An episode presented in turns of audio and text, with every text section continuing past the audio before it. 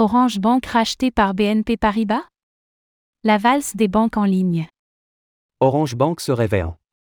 Free des banques en ligne. Depuis son lancement en 2017. Mais la banque n'a pas trouvé un public suffisant, et la maison mère souhaite s'en débarrasser. Il semblerait que cela soit BNP Paribas, via sa filiale Hello Bank, qui récupérerait les clients de l'entreprise.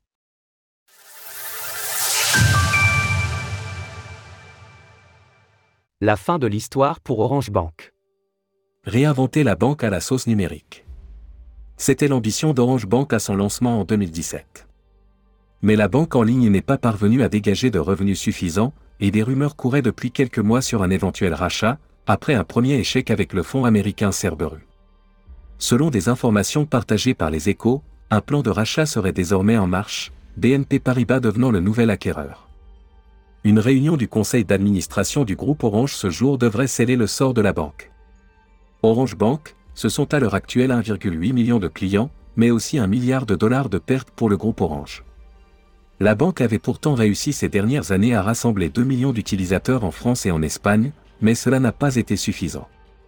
L'entreprise se débarrasse donc de cette branche jugée trop peu lucrative. Hello Bank récupérerait les clients d'Orange Bank.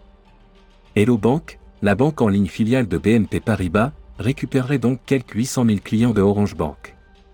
Le reste est déjà lié à BNP Paribas par le biais de sa filiale d'assurance Cardiff.